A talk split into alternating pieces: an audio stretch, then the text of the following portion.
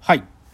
まあその最後の映画「ボビー・フィッシャー」を探してはだから本当にねいたかつての天才チェスプレーヤーボビー・フィッシャー。ボビー・フィッシャーちょっと荒くれでねもうね、なんかなんだろうなこんなホテルじゃ俺はこの試合出ねえぜとかね。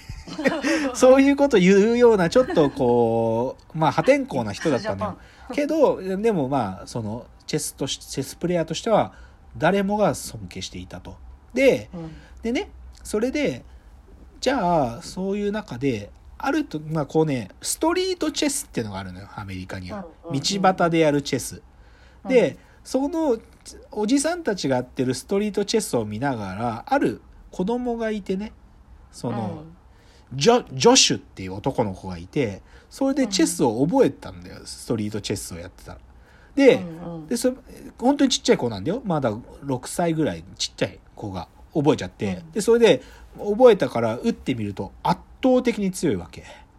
そのまあ路上でやってるどんな、まあ、長年チェスをやってるジジイとかもあっさり負けるくらい圧倒的に強くって、まあ、特別な能力があるってことを気づくと。で、うんそれのことに気づいた父親のフレッドっていうのがそのもともとボビー・フィッシャーを指導してたことがあるチェスの先生っていうかそこに女子を連れて行こうとするんだよね。で、うんこいつはありこの子はひょっとするとみ、ま、第二のボビー・フィッシャーになれるんじゃないかって思うと。で、うんその先生自体もその女子の打ち手はかつてのボビー・フィッシャーの子供の時のようだって思うわけ。だからこの子はって思うんだよね。でそれでだからそこから英才トレーニングが始まると思うんだけど実際トレーニング進めてみると、ジョシュの心はどんどんどんどん塞ぎ込んでいくんだよ。でうん。でジョシュはねすごく心優しい子だからやうん。大大会とかになると相手のこ子のことがかわいそうでわざと負けたりする、いい子なの。だけどそれに対して最初はだから父親もコーチもなんでししお前の実力通り打たないんだとかすごく怒る。で特にお父さんは執着してお前の力を出せばこんなやつらにか負けるはずはないんだってすごく言うんだけどでうんもジョシュは優しいし自分が好きなチェスじゃないんだよそれは。なんかそういう大会でとかいうのは。だかうらんそういうことをやっていく中でなんていうかだんだんとお父さんが分かっていってあ女子は普通の学校に行かせようって、まあ、思い直していくって。でそれで女子は学校の友達たちと、まあ、仲良くするってそういう風な最後なんだけど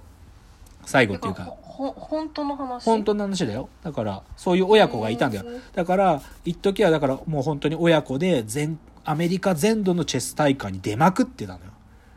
いや勝とうと思えば勝てるから勝てるんだよ。よっぽど父親の命令がすごかったりするとなんだけど例えば向こうの子供たちもさ絶対勝ちなさいよと言われてんだよ大人たちに。そういうの見るとなんか僕負けてあげた方がこの子泣いたりしないんじゃないかって思う優しい子なんだよね。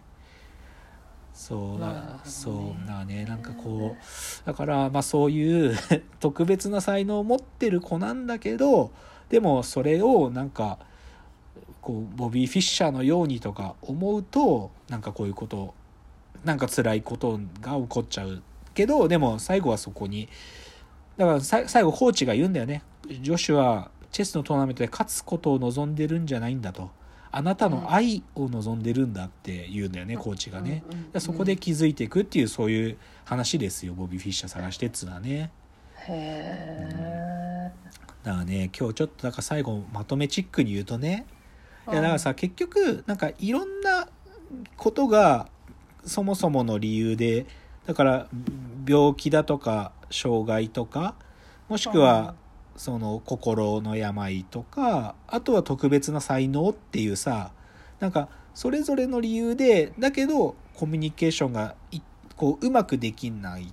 くなるみたいなシチュエーションがそれぞれある映画じゃない？でうんこっからさなんか人間のコミュニケーションとは何かみたいな超難しい話をしたいわけでもないんだけどでもさうん。なんかさこの病気とか障害がある人の心もだし精神をある意味こう少しい病んでしまった方の心もだしなんかそういう他の人とは違っ異なった才能を持った人の心っていうのはさなんかさ、うん。まあいやどれもさめちゃくちゃ複雑なんだよそそういう人たちの心も普通の人の心もさ心っていうのはとても複雑で豊かなものということは変わらないよね。でさ、でだでなんかその健康な人の心さえなんか普通みたいなこともさ軽々しく言っちゃダメだよねなんか。うん。ででなんだけどさそのなんていうか普通の人もそういうふうに少しこうコミュニケーションがうまくいかなくなった原因があるような方たちの心もさでもさ、なんかそのその心の在りかにせ近づいていくためのなんていうか灯火になるのはその一つは愛だよっていうことだけは真実だって思うわけ。うんなんか、うん、そのそそういうそれぞれの立場の方たちコミュニケーションがうまくいかないとかひょっとしたらこの子はもう植物人間なんじゃないかとか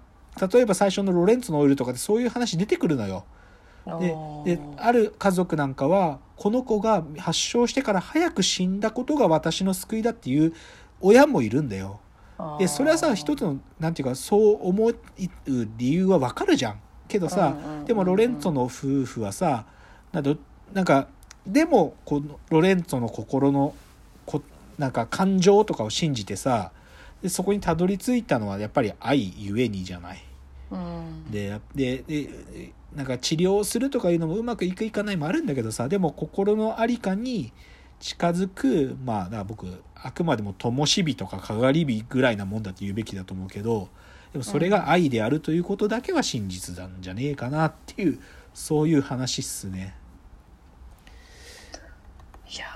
ー凄まじい映画ですねそうですこれは全ね、まあ、部映画は今日だからいいまあいい映画だし難しい映画でね。だからちょっとねなんか最近なんかまあ僕まあこういうことよく考えるからね。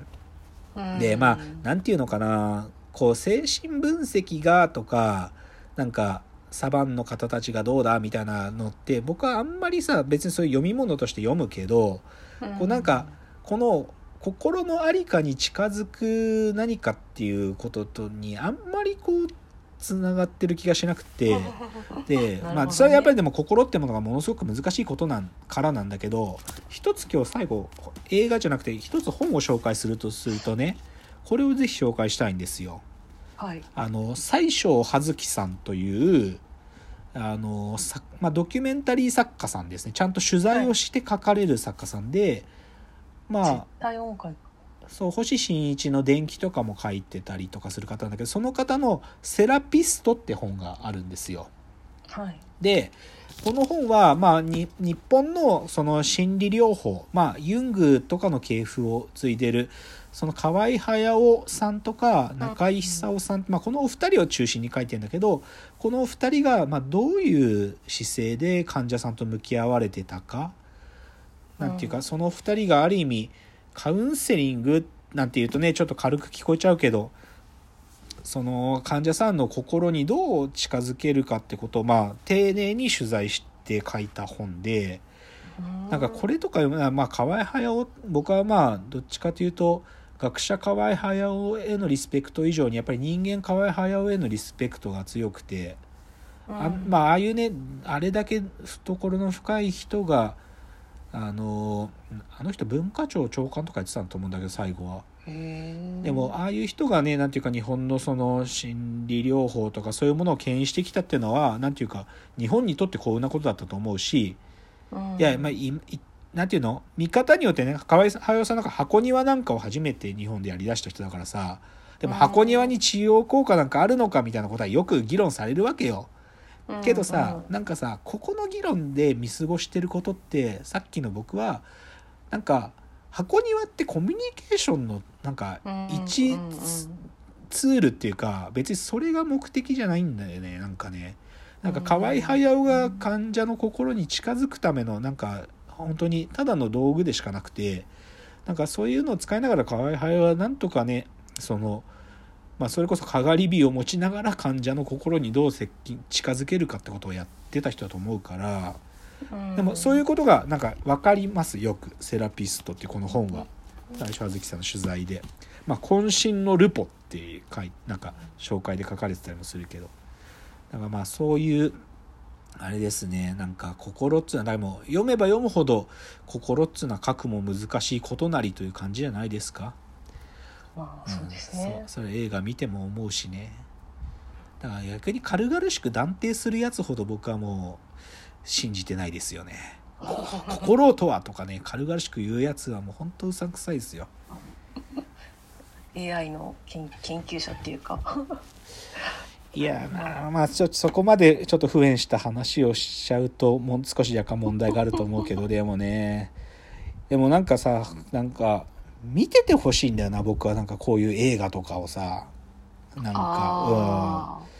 うん。なんかねアルジャーノに花束を知らないでなんか知能のこととか語んないでほしいんだよね 僕は。ーあーま確かにそうですうね、ん。なんかそれくらいなんていうかある意味自分たちが危険なことをしてるっていう自覚も持った上でさ、うんうんでうん。だけどそこから何を我々に教えてるかってことをきちんとなんかね知っとくべきとは思うんだけどね。うんはい、というので今日はちょっと心の映画7個紹介したんで。7個、はい重重い重厚な7個そうですねぜひちょっと気にかかるものがあったら見てみていただけると嬉しいかなと思います。はいはい。それでは、お別れのお時間がやってまいりました。またご意見やご感想など、フォームからいただけると嬉しいです。では、わーわー言うております。お時間ですさよなら。さようなら